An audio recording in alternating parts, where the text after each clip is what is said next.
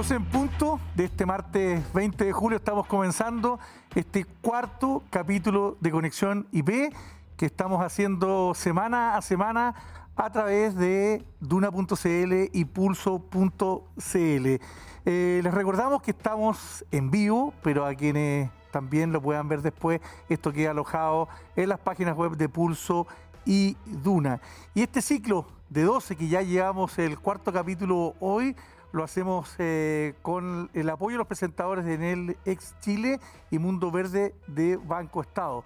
Para quienes quieran eh, participar de la conversación que vamos a tener hoy, están las redes sociales del programa, Conexión IP, tanto en Twitter como en Instagram.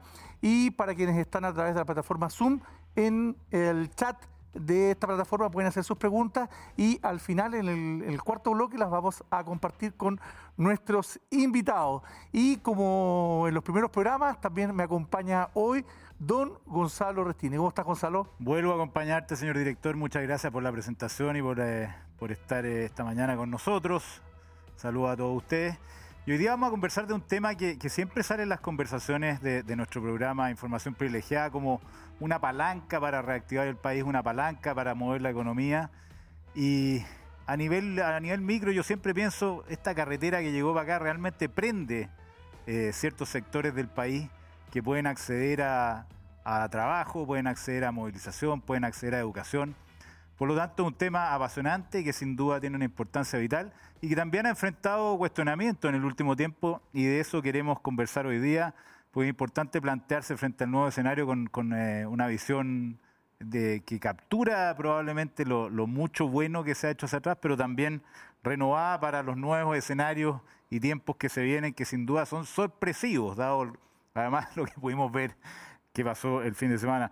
Para conversar de ello tenemos eh, un panel de, de, mucha experiencia, un panel de lujo, y vamos a partir presentando a Loreto Silva, integrante del Consejo de Políticas de Infraestructura. Loreto es eh, de Obras Públicas, impulsó y lideró el desarrollo de una importante cartera de proyectos de obras viales, aeropuertos, hospitales, eh, todo esto concesionado.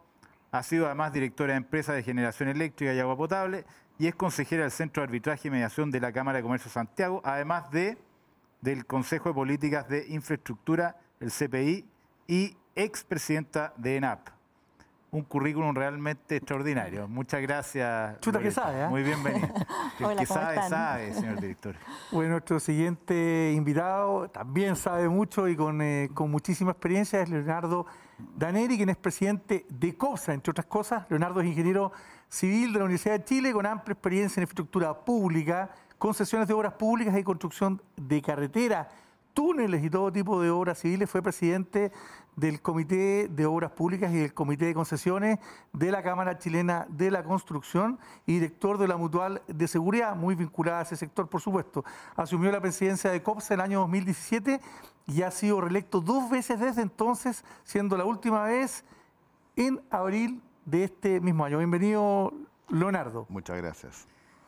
Y em, vamos a, presentar a quien viene entrando y le damos las gracias porque triunfal porque la, fue ayer. La invitamos muy a última hora, le pedimos disculpas por la invitamos a última hora, así que la vamos a perdonar que llegó un poquito tarde eh, y se está sentando con nosotros Paola Tapia, ex ministra de Transportes y Telecomunicaciones. Paola es abogada de la Universidad Católica, posee un magíster en Derecho en la Católica de Valparaíso diplomas en Gerencia Pública y Políticas Públicas, ambos en la Universidad de Chile.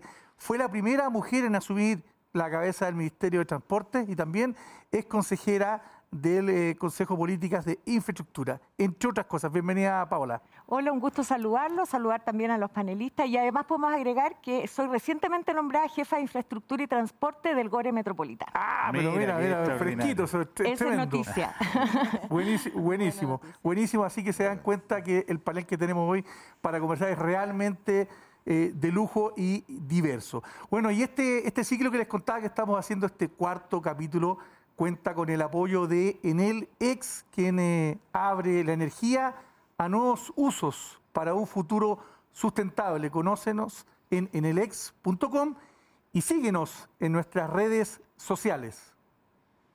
Y también Mundo Verde, Banco Estado, productos y servicios para un mundo más sustentable.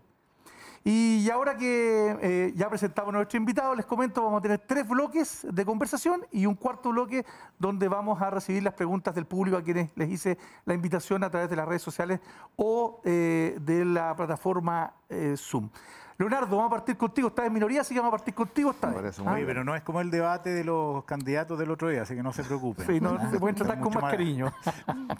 Siempre nos tratamos con cariño. Leonardo, ¿es posible hablar eh, de los próximos 10 años, que es lo que queremos hablar de hacia adelante, sin considerar los avances que hemos tenido desde los 90, a mediados de los 90, hasta los 2000, en infraestructura, en concesiones? ¿Cómo ves tú esos cambios de cara a lo que necesitamos de ahora en adelante?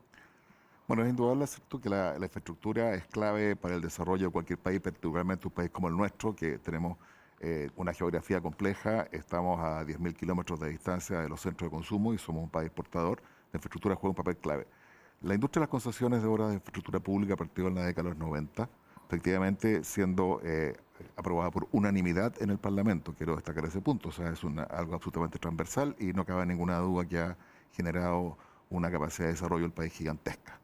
Eh, pero eh, las ideas, los proyectos, las formas en que se generó hace 20 o 30 años atrás, hay que hacerlas evolucionar porque el país ha cambiado, las personas han cambiado, ha cambiado el mundo, eh, vienen nuevos desafíos y vamos a tener que hacerle muchas correcciones al modelo probablemente, pero es un modelo que ha demostrado ser muy exitoso en eh, lo que tenemos actualmente en el país. Y sin ir más lejos, hemos visto que la capacidad logística del país se ha mantenido perfectamente bien durante la pandemia, sin ningún inconveniente. El mejor ejemplo de aquello son las vacunas, cómo se distribuyeron las vacunas, cómo llegaron con un éxito que en ninguna parte del mundo ha sido. Las exportaciones han seguido fluyendo perfectamente bien, hablando muy bien de nuestra cadena de carreteras, de aeropuertos, de puertos, en fin. Eh, lo digital ha funcionado bien. Quiero extender las concesiones a todo lo que significa infraestructura, no solo a carreteras y, caminos. En fin, es un país que ha funcionado. Ahora, de los desafíos que tenemos los próximos 10 años es mantener la competitividad del país, por lo que explicaba, ¿cierto? Pues el país va a requerir muchos recursos por los compromisos sociales que se han tomado. Eso significa que vamos a tener que exportar mucho. Y el desafío más importante que tenemos, sin duda, es el cambio climático, que se refleja en dos principales áreas en lo que respecta a infraestructura se refleja en eh, agua, con todo lo que eso conlleva para poder, para poder satisfacerse todas las necesidades de la agricultura, de la industria, de la minería y del consumo humano, se refleja en eh, catástrofes, en darle redundancia y resiliencia a nuestra red de infraestructura, porque con el cambio climático, sin duda, con la geografía que tenemos, las amenazas a la infraestructura son enormes. Somos el país con más catástrofes del mundo, eso sin contar los terremotos. Entonces, tenemos un desafío enorme. Y ese desafío vamos a tener que abordarlo en todas las áreas con la participación del sector privado, sin duda, porque la capacidad de gestión, la productividad, la, inversión eh, que se hace en tecnología e innovación por parte de los privados es enorme y eso permite, y aquí quiero marcar un punto que es bien importante en lo que respecta a, concesiones. La rentabilidad que se obtiene en, en cualquier industria concesionada no pasa por tener precios abusivos ni altos, pasa por aprovechar las brechas de productividad, de tecnología e innovación que tiene el sector privado, no nos olvidemos que en Chile están las mayores empresas del mundo que invierten en carreteras, en, infraestructura digital, en, obras de infraestructura de todo tipo, del mundo están aquí en Chile. O sea, la capacidad de innovación que nos extraen es gigantesca. Y la rentabilidad que se obtiene, a diferencia de la que puede obtener el Estado en forma directa, es básicamente debido a esa brecha de productividad, de innovación y de tecnología.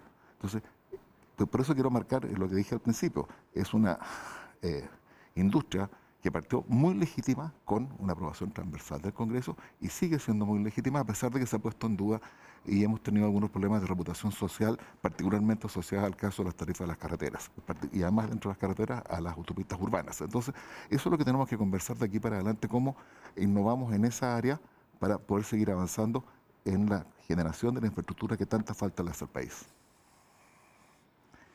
Perfecto.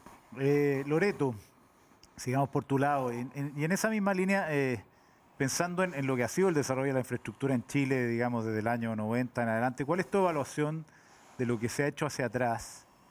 Y, cómo estás viendo el, futuro en este nuevo contexto, un poco lo que comentábamos al principio, de, un, escenario distinto. Eh, ¿Qué se ha hecho hasta ahora? ¿Qué aprendizajes hay y cómo estás viendo el futuro? Bueno, yo creo que el modelo de desarrollo que nosotros hemos tenido en materia de infraestructura, eh, más allá de las cuestiones que hay que ajustar, de los problemas puntuales que han habido, ha sido un modelo exitoso, donde el Estado fijó en algún momento las reglas en que los particulares tenían que usar eh, la fijó en forma muy clara eh, en cuanto a la evaluación de los proyectos, la forma transparente de licitar las obras, eh, la fiscalización de, de, los proyectos y, en definitiva, el cómo se veía, tenía que llevar adelante todos los proyectos y como dice Leonardo, en todas las áreas. En el fondo, el, el modelo de concesiones en Chile ha desarrollado a nuestro país en muchas áreas. Es el modelo que nosotros tenemos como desarrollo.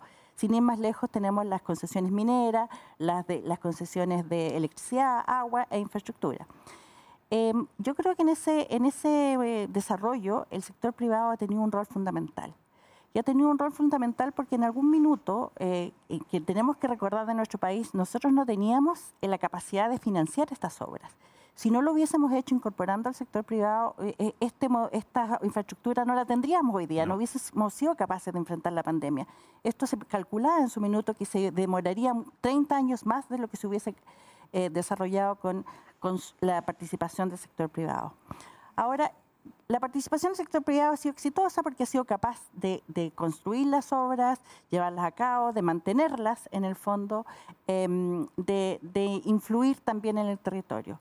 Sin embargo, para el futuro, dado que nosotros como país hemos crecido, en el fondo tenemos un, desarrollo mayor, un, PIB mayor que, que cuando se instaló esto, eh, nosotros tenemos que hacernos cargo del de, eh, impacto transformador de la infraestructura en el territorio en el fondo, tenemos que hacernos cargo de eso. Tenemos que hacernos cargo de, la necesidad de que el planeamiento, la planificación de la infraestructura no se haga solo en nivel central, sino que también desde las regiones. Eh, porque ellos, en el fondo, el territorio muchas veces tiene mayor capacidad de determinar su, lo que lo que la priorización de las obras. Y además, cuando tú eh, descentralizas la toma de decisiones y la, la, haces llegar más a la ciudadanía, la ciudadanía se siente más comprometida con esas obras y por lo tanto las objeciones que hemos visto al desarrollo de proyectos es más difícil que, que ocurran. Y yo creo que un punto fundamental es que desde la inversión privada eh, es, es, esencial que incorporen a, su, a, su desarrollo, a su modelo de gestión el impacto que causan en las comunidades que tengan una vinculación con las comunidades mucho más cercanas que lo que ha sido hasta ahora. Que entiendan que no solamente basta con ejecutar las obras, ejecutarlas bien, mantenerlas bien, sino que también tienen que ver eh, cómo ellos impactan el territorio. Esto, es una tendencia mundial, es decir, no es, una, no es una cuestión que está pasando en Chile. Si uno ve que, por ejemplo, los fondos de inversión en Estados Unidos han dado señales claras en el fondo a las empresas de cómo tienen que relacionarse con, las comunidades y cómo tienen que incorporar eso a su modelo de negocio. ¿Se te viene a la cabeza algún ejemplo de, cómo se, implementa esta, idea en concreto? O un ejemplo, aunque no sea específico, un ejemplo conceptual, digamos, si van a hacer una carretera que pasa por una mm. comunidad, la comunidad de qué manera se ve, se ve involucrada en esa decisión. Bueno, yo tengo en mi cabeza dos modelos, dos casos, ejemplos que vienen de mi experiencia. Uno, el Camino de la Fruta, que es una obra muy necesaria, pero que pasaba por muchos pueblos con mucha identidad y que eh, al, momento de hacer la evaluación social del proyecto, es un error como del Estado, no se incorporó, no se incorporó esa necesidad de la gente de preservar su, su, su entorno, de vivir, seguir viviendo como vivían, y ese proyecto terminó fracasando, terminó anticipadamente con un costo tremendo para el país. Eh, no quiero ser autorreferente, pero, pero un proyecto que para mí es como que reflejó un cambio de miradas, el, el proyecto Américo Vespucio 1 eh, y 2. Y eso fue un cambio de mirada que en lo personal lo viví eh, a, la fuerza, en el fondo me tuve que encontrar con la pared de, de la oposición de, lo, de todas las comunidades y municipios que cruzaban la carretera para entender que necesitábamos hacer ese trabajo con las comunidades. Cuando recién se anunció el proyecto, eh, yo recuerdo que al otro día salieron todos los alcaldes oponiéndose a esto. Y yo de verdad no, no entendía por qué. ¿Cómo con un proyecto tan fantástico que iba a mejorar en el fondo del transporte, por qué se oponían? Y ahí tuve el sabio consejo de, Raúl Torrealba que me dijo, mira, estos proyectos tienen que nacer de las comunidades. Hay que preservar el Parque Américo Vespucio, eso forma parte de la identidad. Hay que mejorar los accesos, etcétera. Entonces ahí eh, un panel de expertos completamente ajeno al Ministerio de Obras Públicas hizo ese trabajo con las comunidades. Y por lo tanto, eh, las comunidades se sintieron incorporadas al desarrollo del proyecto y lo legitimaron. Entonces, ese tipo de cosas, ese tipo de acciones son las que tenemos que incorporar o tienen que incorporar el sector privado como parte de su modelo de negocio. No es un agregado de reputacional, sino que es parte de su modelo de negocio. Sin eso lo veo muy difícil. De acuerdo. Paola, como especialista sobre todo de tu experiencia mayoritariamente en transporte, hay una, hay una conjunción, hay un hay una, parte que, juega muy bien con el tema de las infraestructuras y las concesiones. ¿Cómo ves tú el desarrollo de este sector en Chile? Sobre todo cuando uno, cuando uno ve, por ejemplo, em, el transporte público hoy día cada vez crece más en, en electricidad como energía. ¿Cómo ves tú ese camino en los próximos 5 o 10 años? Bueno, primero señalar que eh, respecto al modelo, un poco eh, a propósito de las intervenciones anteriores, eh, claramente la infraestructura es un pilar fundamental y para transporte también, como motor, dijo en algún momento el Banco Mundial, o a lo menos las ruedas de lo que significa el desarrollo del país. y en ese sentido también, marcar muy importante que la infraestructura pública genera también la forma que tenemos de convivir en las ciudades. Y en ese sentido también gatilla, por ejemplo, dónde los privados van a invertir. O sea, si nosotros vamos a hacer una línea de metro y no generamos el necesario aprovechamiento de la plusvalía en torno a esas líneas de metro para el sector público, evidentemente los privados lo van a aprovechar. Por lo tanto, va guiando el camino de cómo se genera esta inversión. Ahora, ¿qué creo yo en materia de desafíos a propósito de la institucionalidad? Creo que es muy importante que logremos focalizar una mirada de la infraestructura pública de mediano y largo plazo porque al final del día todos los gobiernos, evidentemente, legítimamente, tratan de aprovechar para sí las obras de infraestructura y muchas veces incluso hay proyectos que fracasan por esta mirada de largo plazo que debe tener. Te pongo un par de ejemplos. El tema de ferrocarriles. El tema de ferrocarriles hoy día es una política que se ha abandonado prácticamente y que tuvo un muy buen ejemplo hace poco, como fue el Metro Tren NOS, del cual además fui vicepresidenta de la empresa y en la cual efectivamente logramos disminuir para que entender el sentido de la infraestructura de una hora treinta, dos horas de desplazamiento de una persona de su lugar de trabajo hasta su vivienda a 24 minutos. O sea, la infraestructura le cambia la vida a las personas. Mm. Y esa mirada es la que yo siento que ha estado ausente de las políticas públicas. No solo en materia de participación ciudadana, que obviamente es muy relevante, sino también muy importante en cómo generamos esta mirada de la infraestructura desde lo local, desde lo regional y también muy importante con esta visión de largo plazo que comentábamos. Entonces yo creo que los desafíos están en la institucionalidad, están en los proyectos. No nos podemos demorar tres, cuatro años en ir y volver con una... Las personas que a lo mejor nos están viendo no, entienden muy bien, pero nos demoramos en trámites en trámites de diversa índole. Y evidentemente eso tiene que lograr acelerarse, lograr generar una eh, mayor eficiencia también de parte del Estado. Yo creo que el Estado tiene que ser un rol más activo. Yo creo en la asociación pública-privada, pero creo que el Estado tiene que ser más activo y tiene que además eh, convocar de una forma distinta. Y por eso, un último ejemplo, vuelvo sobre la idea de la institucionalidad. Eh, concesiones, cuando tuvo todo el problema que hubo en el denominado caso Mobgate, por ejemplo. ¿Qué se dijo, entre otras cosas? Probidad, transparencia, deberíamos estar constituyendo un gran observatorio eh, internacional, además que nos pidieran medirnos con, otros países, y se dijo hay que crear la institucionalidad. ¿Y saben cuándo se creó la división de concesiones del MOP? 2018. ¿Pasaron cuánto? Más de 15 años. bastante el ministerio en esa época.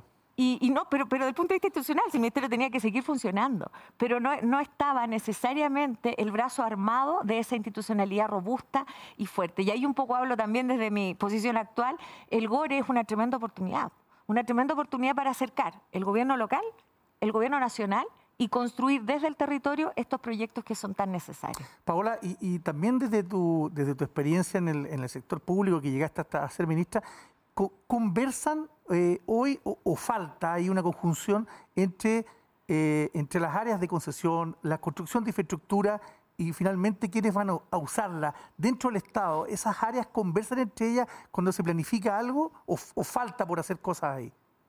Falta, porque yo creo que falta generosidad política, porque incluso en los mismos gobiernos un ministerio no necesariamente conversa con el otro, transporte con obras públicas. Por ejemplo, transporte hoy día debería estar siendo la, eh, la gran bandera de lucha la movilidad sustentable. Si no resistimos más en congestión, en contaminación, el tema de las ciclovías, el tema de los peatones.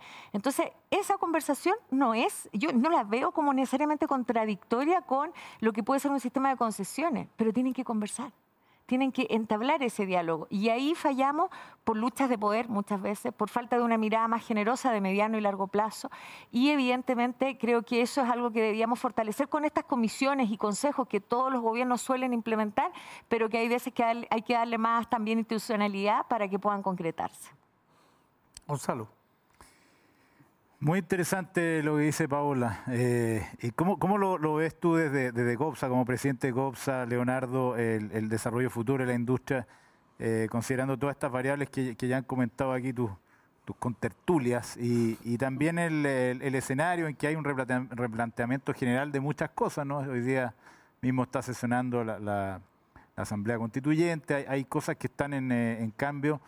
me gustaría también que hiciera referencia al a, cuáles han sido las etapas que, tú puedes, te, lo leí por ahí en, una entrevista, que uno puede identificar en, el, proceso de desarrollo de las concesiones en Chile, eh, de una etapa muy bullante y muy prestigiada, digamos, después algunos cuestionamientos y ahora eh, yo me, diría, que, diría que estamos en un escenario de replanteamientos, ¿no?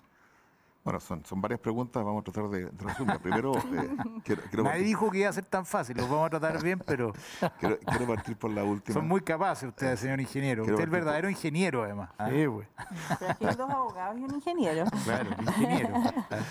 quiero partir por la última pregunta, que eh, es la más compleja. Sin duda, cuando partió la industria, fue eh, una industria muy glamorosa, porque le trajo al país algo que nadie había visto.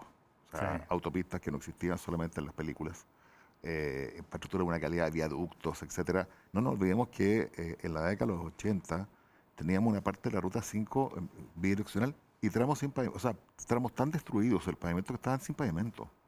Y esa era la cadena. la doble vía hasta San Fernando. ¿Ah? Hasta San Fernando. Doble vía hasta San Fernando. Eso era cierta la infraestructura de Chile. Mm. ¿ah? Eh, en fin, llega una industria en que, insisto, llegaron em, empresas de categoría mundial a hacer infraestructura de calidad. Y sin duda fue glamorosa. Y, tuvimos autopistas, eh, autopistas urbanas, desafíos no menores de riesgo. Eh, primera parte del mundo que se implementó el TAG, o sea, el, pago. y funcionó bien. Y funcionó bien, pero el, riesgo que eso conllevaba no era menor. Y se generaron políticas tarifarias pensando en que en aquella época los que teníamos automóviles éramos parte de una lista. Entonces el precio no era un tema tan relevante. Eh, y de una calidad de servicio enorme, o sea, comparado con lo que había. Por tanto, todo el mundo estaba feliz, ¿cierto? Porque se demoraba eh, mucho menos y como muy bien dijo Paola, la calidad de vida de las personas mejora la infraestructura de una manera notable, pero sobre, todo en el ahorro de tiempo. Que eh, el, tiempo que gastan en ir y volver de una determinada función, que cuando queda disponible gracias a la mejor infraestructura para las personas, es invaluable. Eso es, eh, eso es calidad de vida dura y pura. Entonces, eso generó. Eh, además, en, ese periodo, el, dueño de la infraestructura, que es el Estado, encarnado en el MOP, y que es el que fijó las reglas del juego, estaba muy presente, estaba junto, codo a codo con nosotros, defendiendo la industria, incluso promoviéndola a nivel internacional, hablando de las bondades de nuestro país como un país seguro, como un país confiable, con unas leyes de muy buena calidad, etc. Entonces, eso es una, cosa muy armoniosa. Eso se empezó a perder a fines de, o sea, en la, en la primera década de los 2000, en el 2010 se empezó a perder después del Momgate sin duda, que introdujo, tal como dijo Paola, un tema. Eh, hubo eh, por ahí eh, algunas visiones encontradas con respecto a las rentabilidades de la autopista, las inversiones. Bueno, en aquella época también se hicieron inversiones a través de las autopistas que no tenían que ver con la autopista. Se financió una parte de la línea 4 del metro, por ejemplo, con, mm. con, con, Sur. Se, se, solucionó completamente el problema de aguas lluvias de Santiago gracias a la autopista. Entonces, todas esas inversiones terminaron siendo pagadas en los TAC, en fin. Y empezó a perderse el glamour y sobre todo que el Estado empezó a tomar un papel más, más de observador. Eso fue un poco lo que sucedió. Y paralelamente con aquello, y aquí me refiero al tema de las autopistas urbanas, ¿cierto? El país creció, eh, el parque de automóviles empezó a crecer gigante, en forma gigantesca, fue un país más rico, hubo mejor acceso al automóvil, había mejor infraestructura, y empezó a suceder, ¿cierto?, que la gente empezó a tener más automóviles, y pasaron un par de fenómenos muy complejos. Uno de ellos fue una muy mala política pública que se llamó Transantiago, que generó una crisis de transporte público y obligó a mucha gente a subirse al automóvil, sin tener en cuenta probablemente las externalidades que tiene tener un automóvil, que no solo la benzina y la compra del auto, sino que además el tag, las patentes, las multas, etcétera.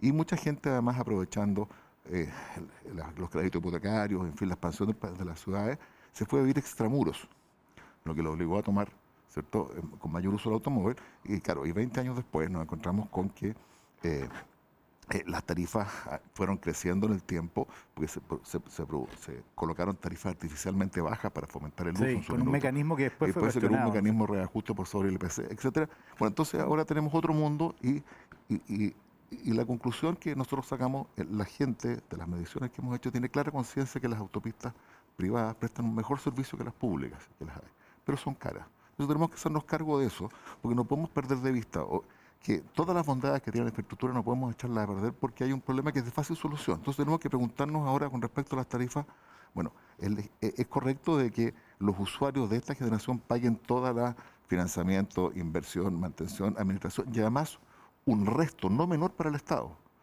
Para que tengamos una idea del peaje que se paga en cualquier carretera urbanamente urbana, un 40% va al Ministerio de Hacienda.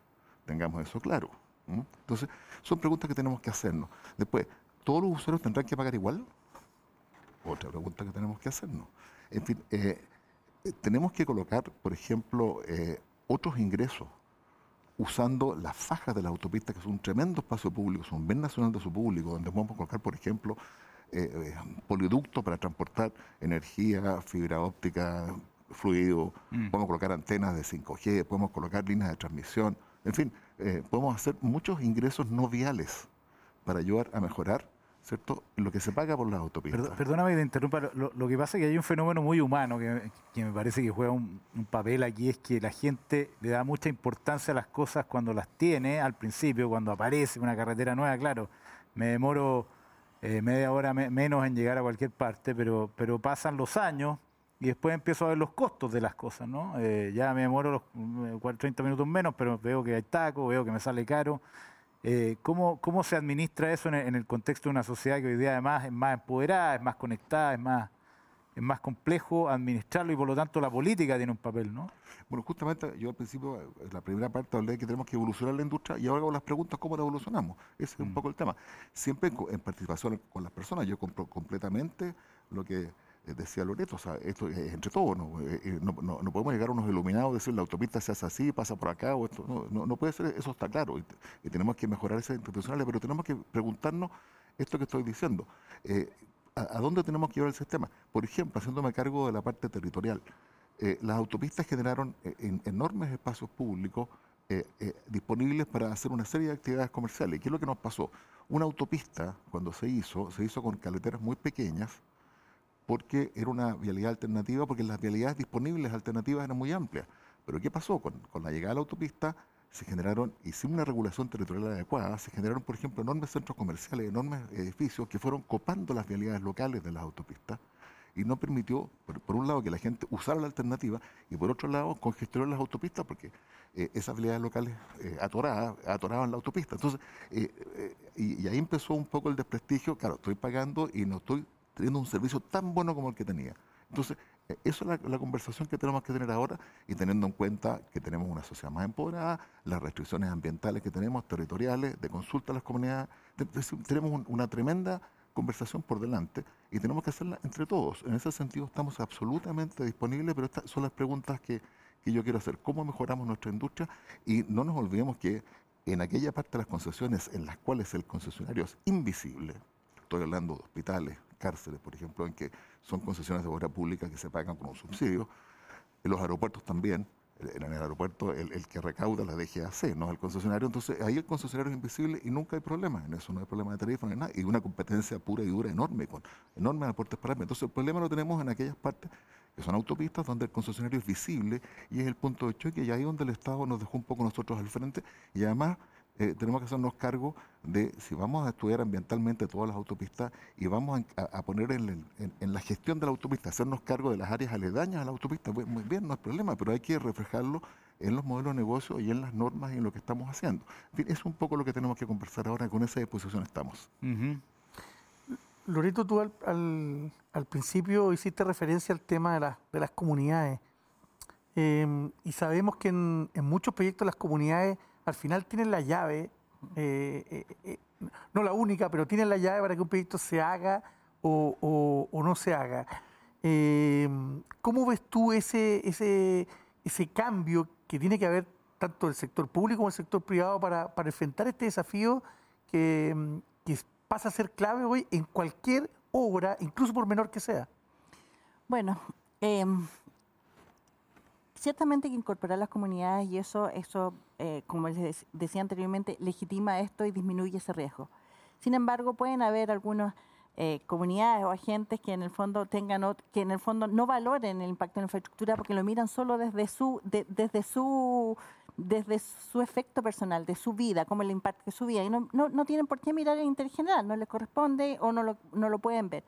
Sin embargo, ahí tiene que responder la institucionalidad y tiene que responder en forma oportuna sin consideraciones políticas. Cuando me refiero a consideraciones políticas, que en el fondo no quieren enfrentar, en el fondo, el, riesgo, la molestia, la pérdida de, de, de, reputación o, de credibilidad que significa salir adelante con un proyecto.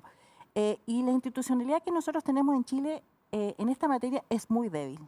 Es muy débil porque, como decía Paola anteriormente, tenemos múltiples órganos con competencia el sistema de ventanilla única no ha funcionado. En el fondo nosotros eh, podemos ver en este país, en Chile, que eh, se consulta a través de ventanilla única, pero en definitiva tú tienes que ir posteriormente a cada servicio a lograr aprobar el proyecto. Eh, por otra parte, tenemos una institucionalidad que, y, y, yo creo que eso ha pasado en, todo, en todos los gobiernos, que muchas veces responde a criterios políticos, a consideraciones políticas. Y mm. eso es una debilidad del sistema. Y eso es algo que tenemos que fortalecer. Em, las evaluaciones de impacto ambiental que incorporan la participación ciudadana em, no tienen la fuerza eh, para eh, lograr, en el fondo, hacer primar, en definitiva, el interés público por el sobreinterés de las personas.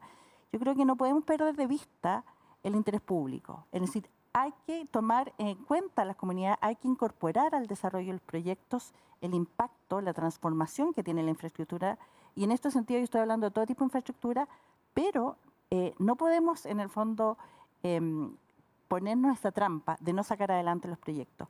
Hoy en día, un proyecto de infraestructura, estoy hablando de una carretera, un proyecto de esas características, toma aproximadamente 6,4 años para llegar al momento de la licitación. 6,4 años.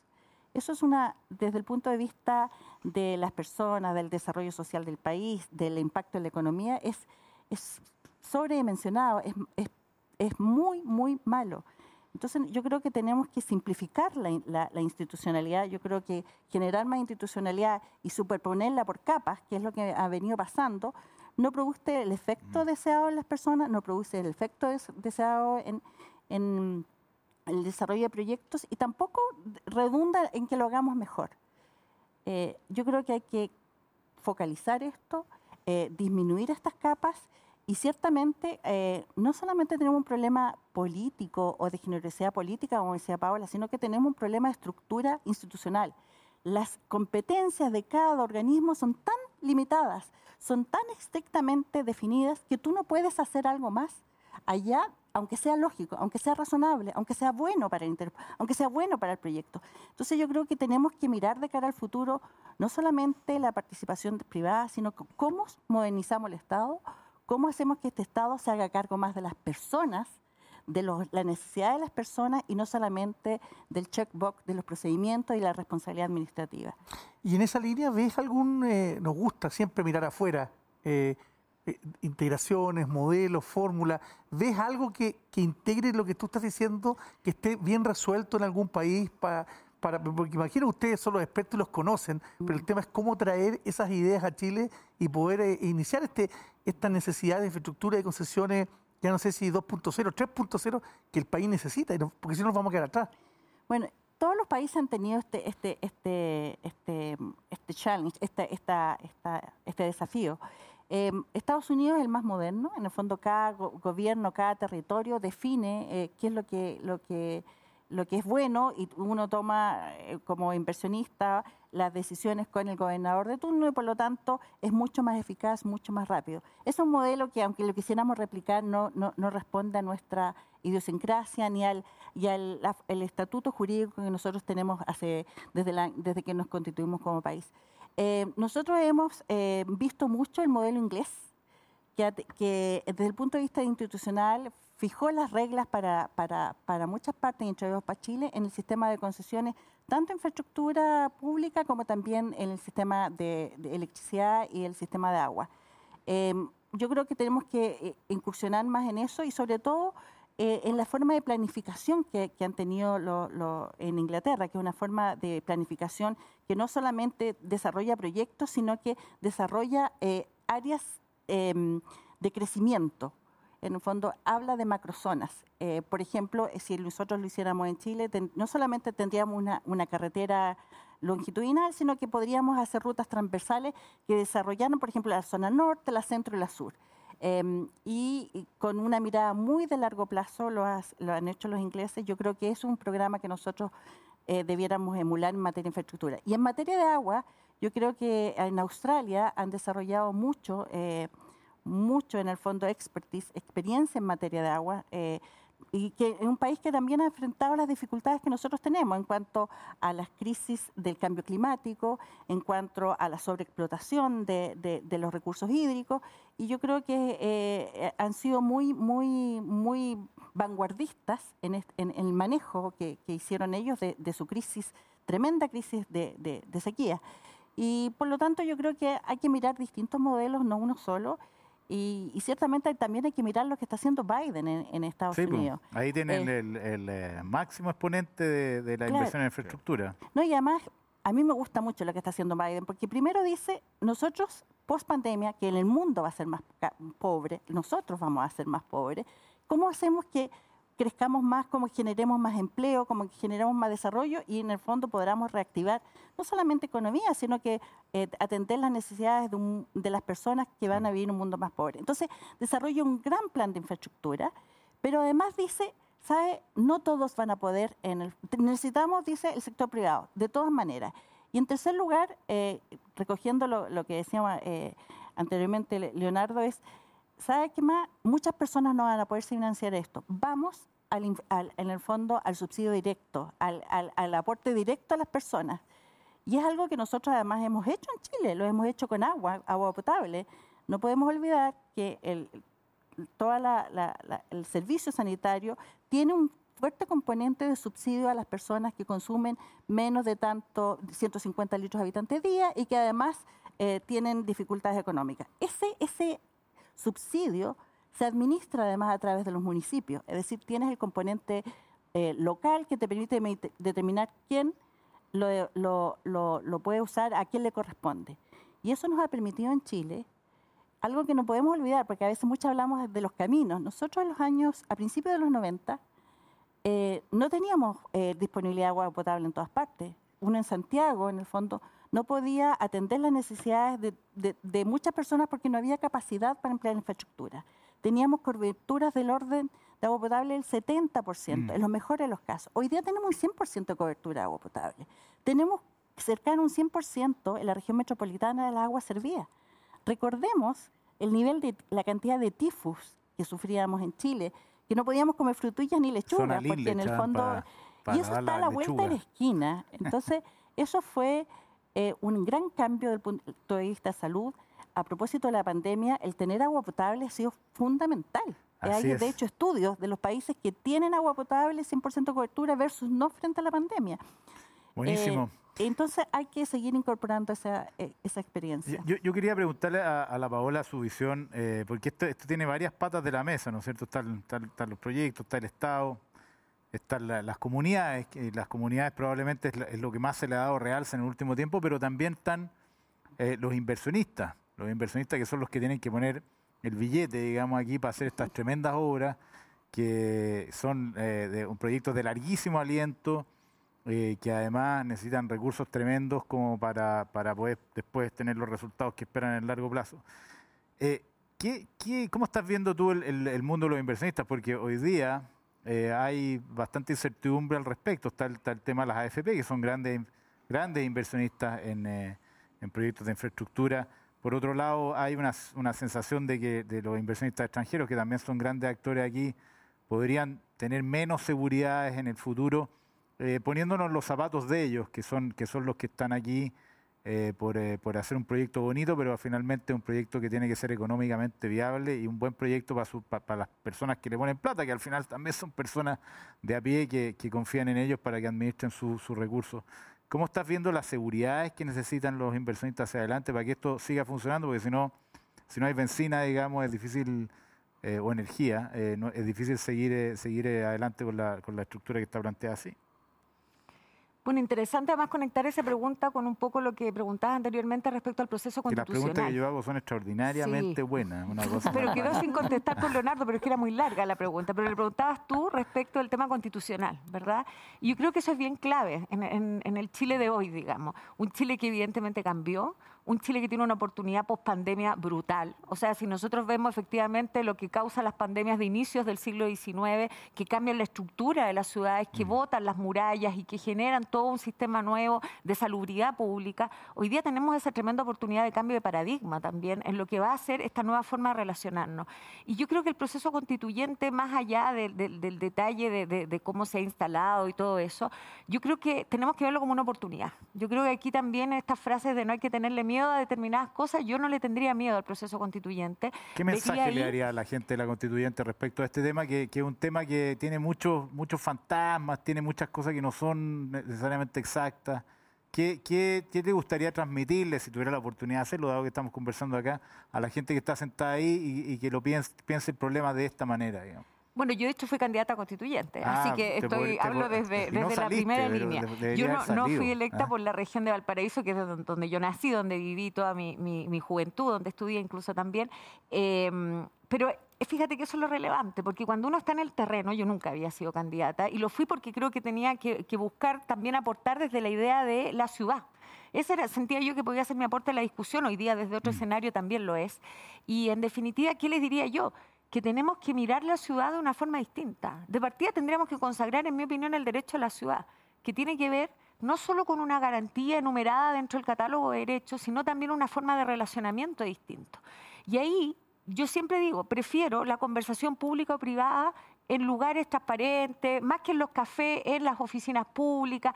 Yo creo que esa es la forma de hacer Estado hoy día. Y eso requiere, primero, lo decíamos, un fortalecimiento de las instituciones, por lo tanto yo creo profundamente en que el proceso constituyente tiene que contemplar que tanto los gobiernos regionales como los municipios no solo tengan atribuciones, sino también el presupuesto y los recursos para llevar adelante procesos. Y también, muy importante, que el rol del Estado sea distinto, que sea una mirada mucho más integradora. El Estado tiene que planificar y eso es lo que ha faltado, una planificación que mire todos los componentes. Ejemplo, Aeropuerto Arturo Merino Benítez. Estamos en el CIADEO, ¿no? ¿En qué estás? Casi. Sí, Ayer creo que era el último día para ponerse Pero quiero ir antes, incluso a la pandemia, antes de la pandemia. ¿Qué sucede con el aeropuerto? Evidentemente, por las metodologías de rentabilidad social en su momento, el aeropuerto queda rápidamente eh, sin la cobertura necesaria para la cantidad de pasajeros, ¿verdad?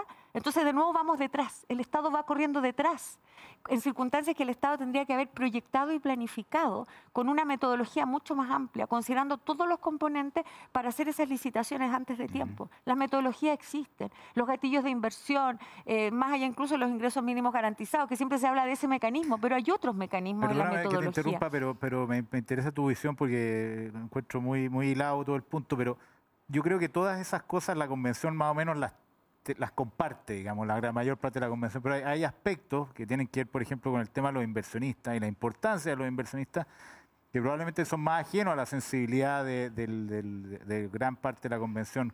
¿Qué, qué, qué importancia ves tú en, en, la inversión privada acá y qué seguridades tiene que tener un inversionista privado como meterse en proyectos como este?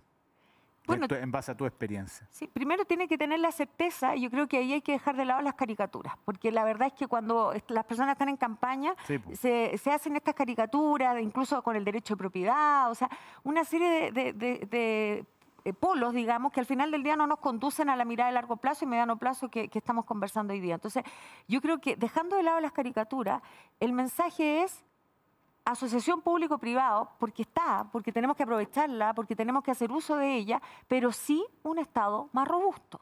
O sea, no puede ser que la capacidad fiscalizadora del Estado esté reducida a una mínima expresión. Pensemos en los hitos de los proyectos de obras públicas, digamos. O sea, quienes son los inspectores técnicos tienen que estar potenciados, tienen que estar ahí como garantes de la inversión pública que hay detrás. Entonces, eh, creo que es fundamental para la certeza jurídica de las inversiones lograr avanzar en esta pospandemia. Recordemos que Chile bajó en el índice de competitividad al lugar 44. O sea, eh, las noticias no son auspiciosas, no podemos quedarnos en, en los laureles. Entonces, ¿cómo logramos que nuestro país crezca?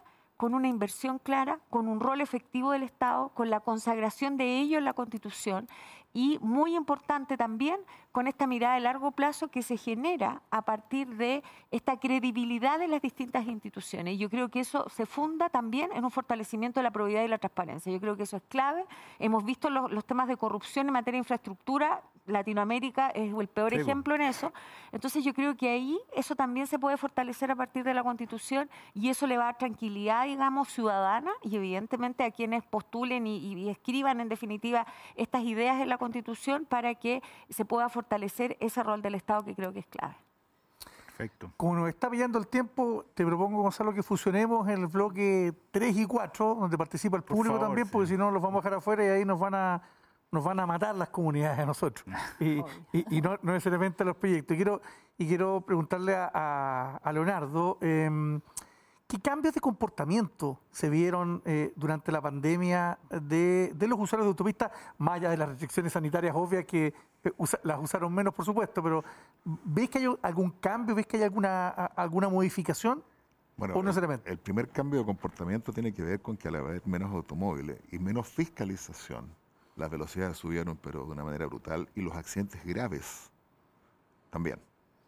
Ese es el primer eh, cambio significativo que hubo en las autopistas, tanto urbanas como interurbanas. O sea, aumentó la velocidad eh, porque no había fiscalización de Un mal cambio de comportamiento. ¿Ah? Un mal cambio de comportamiento de la gente, lamentablemente. un mal cambio de comportamiento.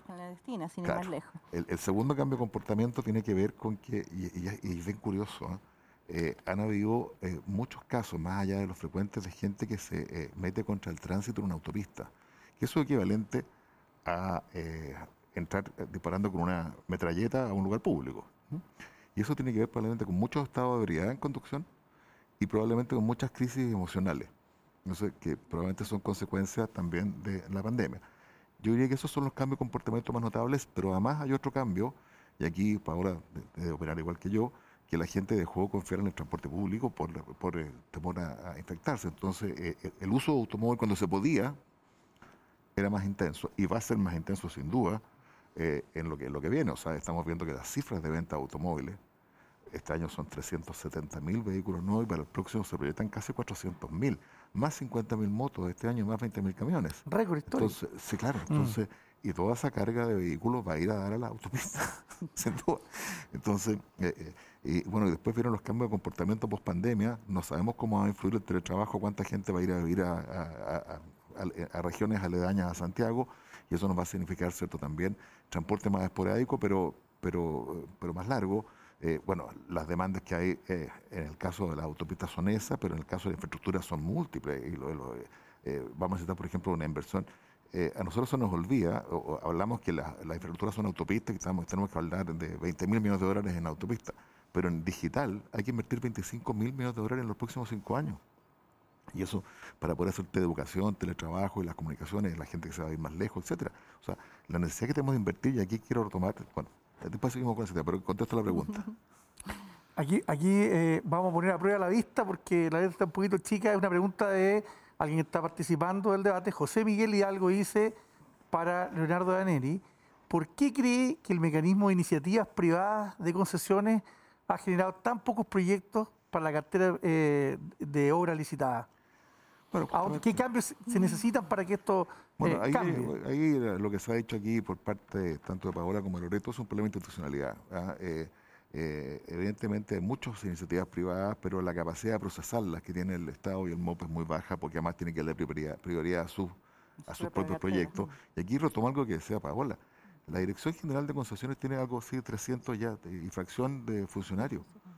¿ah? Eh, eh, que son muy pocos. O sea, necesitamos un Estado, nosotros somos una industria 100% regulada, que tiene que tener una fiscalización eh, y un control enorme, pero además con gente capacitada y una, una, cantidad bastante importante de personas.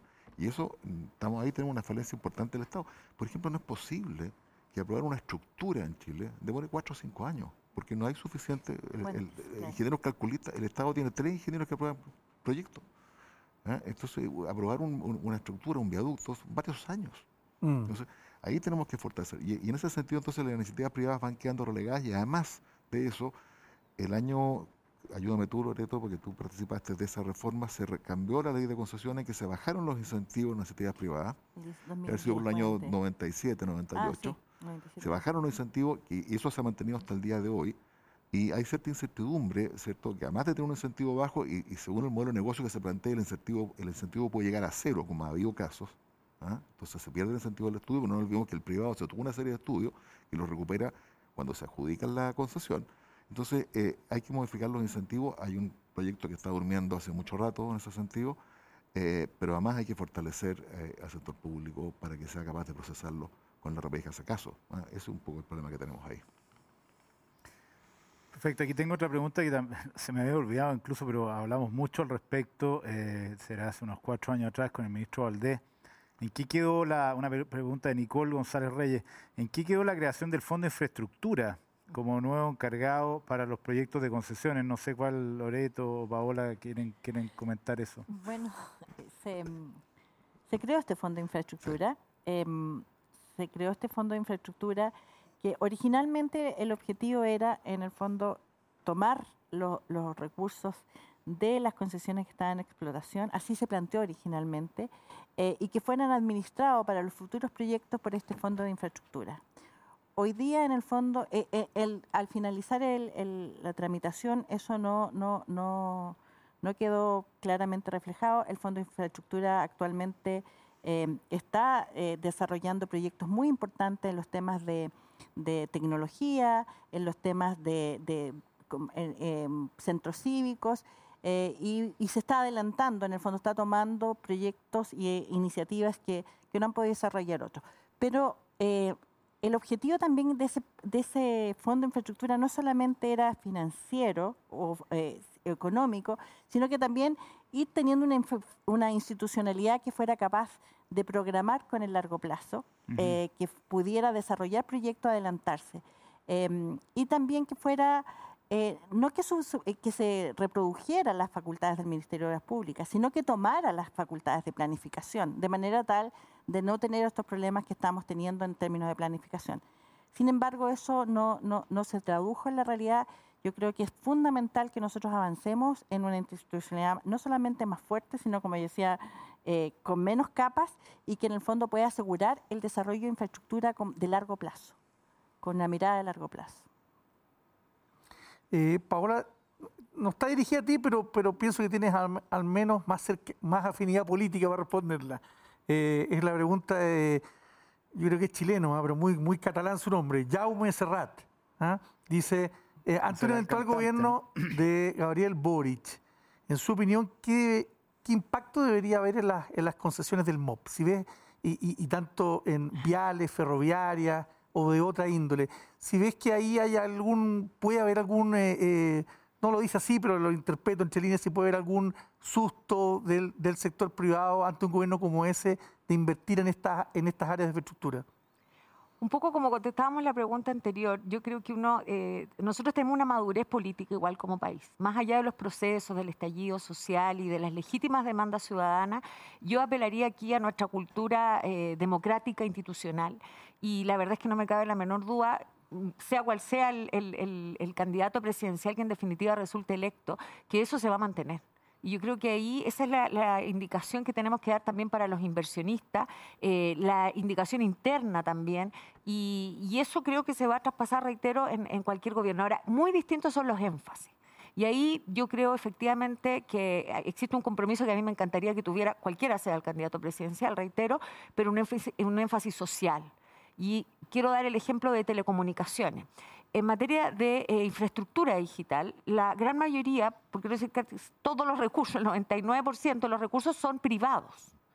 y la inversión pública en materia de conectividad digital es del 1% pese a que tenemos el proyecto que impulsamos en el gobierno en el cual fui ministra, como fue la fibra óptica austral y que obviamente ha continuado su curso, pero eh, tenemos un grave problema sobre todo en la cobertura de la última milla. Y ejemplo, eh, en Vitacura, en Las Condes, la conectividad es brutal y estamos hablando de porcentajes que superan el 90%, en La Pintana es del 35%.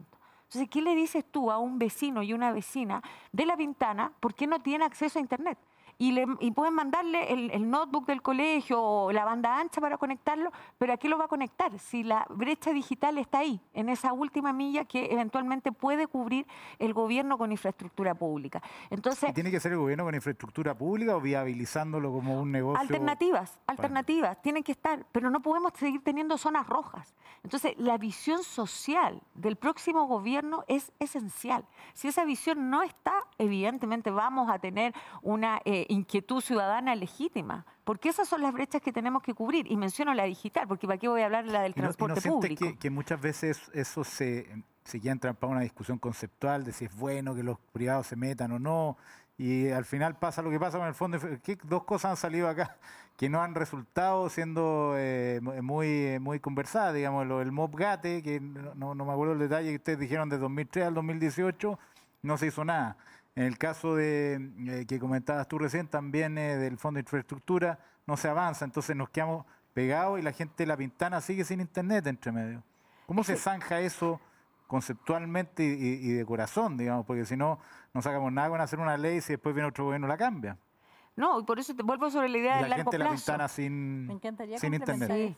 Sí, no, solo, solo para ponerte otro ejemplo de, de, de, la importancia que tiene la expectativa de las personas a La Pintana eh, el gobierno le anunció una línea de metro, la línea 8, y de la línea 8 poco y nada hemos visto más allá de la pandemia, obvio, uno mm. entiende, la pandemia es un fenómeno mundial. No, y ha hecho el estallido social, empeoró la infraestructura en muchas partes. Obvio, obvio, pero ¿a qué voy yo? Es que hay que tener seriedad y responsabilidad, primero lo que uno anuncia, ojalá con los estudios y el presupuesto, como históricamente se habían anunciado las líneas de metro en este país hasta la línea 7, digamos, que además me correspondió trabajar bastante duro para poder lograr esa, eh, ese anuncio que hizo la presidenta en su momento en junio del año 2017. Entonces, eh, reitero, más allá del gobierno, ese gobierno tiene que tener dentro de sus postulados la infraestructura con énfasis social. Y eso significa equidad territorial, que era una de las finalidades del Fondo de Infraestructura. Decía ahí escrito, vamos a buscar un mecanismo para lograr que esta infraestructura tenga una visión de equidad territorial. Entonces, ahí de nuevo fortalecer eh, gobiernos locales, fortalecer gobierno regional para evitar que este problema se siga reiterando a lo largo del tiempo. Loreto, tú querías complementar y con esto terminamos. Ah, ya, ok, los dos cortitos porque ya nos pidió el tiempo. Quería comentar lo siguiente, yo creo que no nos podemos eh, eh, engañar. Post pandemia vamos a ser un país más pobre. Post pandemia vamos a necesitar más que nunca la inversión privada. dado lo que nos ha, ocurrido en Chile en los últimos años, incluso por efecto de eh, proceso constituyente, eh, hay cierto resquemor de los inversionistas extranjeros eh, en cuanto a la, seguridad jurídica en Chile. Y nos tenemos que hacer cargo de eso. todo lo que hemos dicho anteriormente en cuanto a incorporar el territorio, avanzar en infraestructura, avanzar en el desarrollo que permita a las personas tener una mejor calidad de vida, no, no va a ser posible si no es eso. Y por eso que hemos bajado, estamos bajando niveles de competitividad. Entonces, si tú me dijeras, ¿cuál es el mensaje que uno podría darle a la, constituyente? Decirle, somos todas personas. La gente que trabaja en el mundo público, la gente que trabaja en el mundo privado. La única forma de salir adelante es uniendo las fuerzas. Las fuerzas de desarrollo. Las empresas son motor de desarrollo y el, el Estado fija las reglas.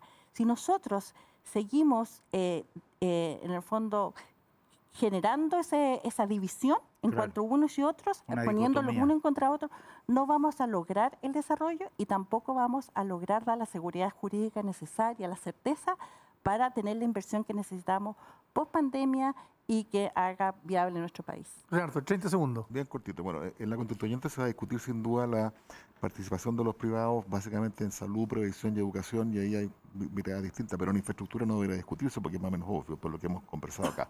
Segundo, Fondo de Infraestructura, en definitiva, eh, se financiaba con el sobreprecio que se lleva Hacienda ¿cierto? en el peaje y con los tiempos que corren creemos que eso no es viable. Así de claro. O sea, no lo vemos que los peajes son un impuesto y si más dentro de ese impuesto hay otro impuesto más, eh, eso hace que las tarifas sean caras y que la gente opine que sean caras. Entonces, en ese sentido no podemos. Y con respecto a lo digital, comparto 100%, la inversión se entera los privados, con los incentivos bien puestos se puede resolver perfectamente el problema. Ya están llegando a Chile compañías que hacen la conexión de última milla a través de las líneas telefónicas. Entonces, eso, eh, y eso es pura tecnología e innovación. Y vuelvo a lo que dije al principio, la captura de renta que hacen los privados es por la mejor productividad y la innovación y tecnología que traen siempre. Buenísimo, buenísimo. Oye, les, agradecemos mucho la conversación y tenemos que agradecer también a nuestros auspiciadores. En abre la energía a nuevos usos para un futuro sustentable. Conócenos en enelex.com y síguenos en nuestras redes sociales.